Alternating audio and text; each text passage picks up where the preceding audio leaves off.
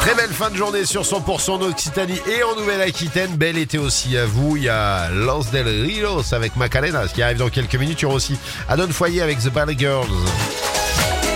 Les tubes et l'info, 100%.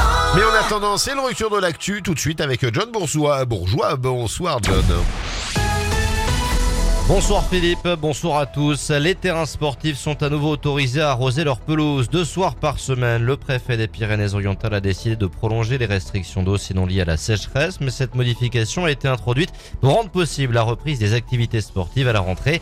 Et à Perpignan, la situation a pu être anticipée en reprenant les euh, clubs sur les terrains avec pelouse synthétique. Sur la douzaine de stades perpignanais, la moitié est équipée d'une pelouse artificielle.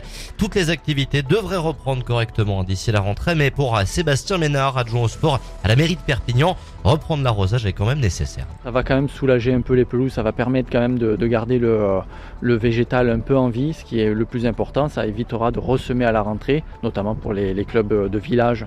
Généralement, dans les petites communes, il n'y a que un ou deux terrains.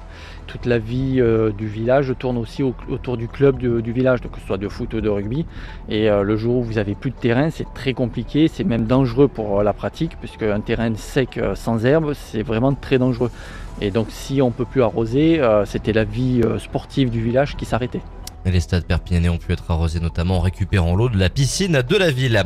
Attention aux noyades avec le vent dans l'Aude, l'Hérault et les Pyrénées-Orientales. Les surveillants de la plage de Canet-Roussillon sur le littoral catalan ont pu sauver une fillette de 4 ans portée en mer par le vent à la mi-journée. La plus grande prudence hein, demandé en mer sur le littoral du Languedoc-Roussillon en ce moment avec ce vent. Dans l'Hérault, trois jeunes ont sauvé d'ailleurs une petite fille de 4 ans de la noyade vendredi dernier et ils vont être honorés demain par la médaille de la ville. Au chapitre des festivités des concerts ce soir, Angèle est sur la scène du théâtre Jean Deschamps pour le festival de Carcassonne. Claudio à Capéo est lui sur la scène du Live au Campo à Perpignan. Puis dans l'actualité, en France, la quatrième étape du Tour de France Femmes se dispute depuis tout à l'heure entre Cahors et Rodez. C'est la néerlandaise Dira Castellane qui l'a finalement emporté en solitaire après 177 km, la plus longue étape de cette édition. Merci beaucoup John et on se retrouve tout à l'heure à 19h. La météo avec Intermarché Castelnaudary et Esperaza. Vivez une très bonne année pleine d'économies.